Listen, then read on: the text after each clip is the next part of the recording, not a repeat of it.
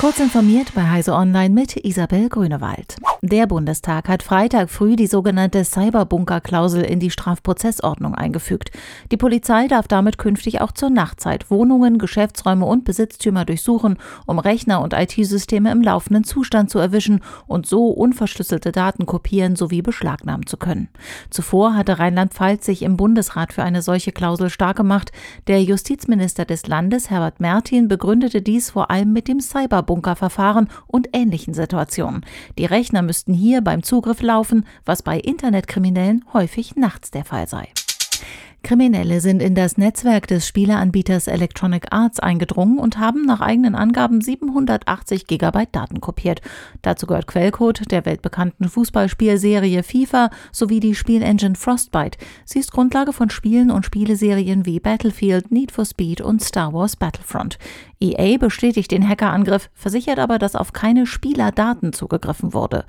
In diversen Hackerforen bietet jemand bereits den kompletten Quellcode des aktuellen Spiels FIFA 21 sowie verschiedene dazu gehörende Entwicklerprogramme feil, unter anderem für das kommende FIFA 22.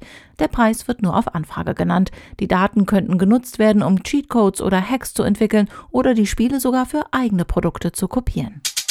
Viele Nutzerinnen und Nutzer setzen für Apple Mail Plugins ein, um die Nutzungsmöglichkeiten der E-Mail-Anwendung zu erweitern. Mit macOS 12 alias Monterey, das im Herbst erscheinen soll, werden sie sich auf Änderungen vorbereiten müssen. Apple streicht die bisherige Erweiterungsschnittstelle und ersetzt sie durch eine neue.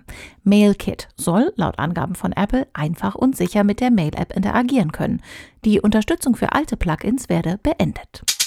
Vom 11. Juni bis zum 11. Juli rollt wieder der Ball. Die Fußball-Europameisterschaft Euro 2020, die noch im letzten Jahr wegen des Corona-Geschehens verschoben wurde, findet nun statt. Die meisten Spiele, darunter auch die mit deutscher Beteiligung sowie alle Finalpartien, sind im Free TV auf ARD oder ZDF zu sehen. Neben den klassischen TV-Ausstrahlungen bieten das erste wie auch das ZDF die jeweiligen Livestreams über Webbrowser oder in ihren Apps an. Diese und weitere aktuelle Nachrichten finden Sie ausführlich auf heise.de. Werbung.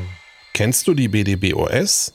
Wir machen digitale Kommunikation technisch möglich. Für Regierung, Verwaltung und Einsatzkräfte in ganz Deutschland.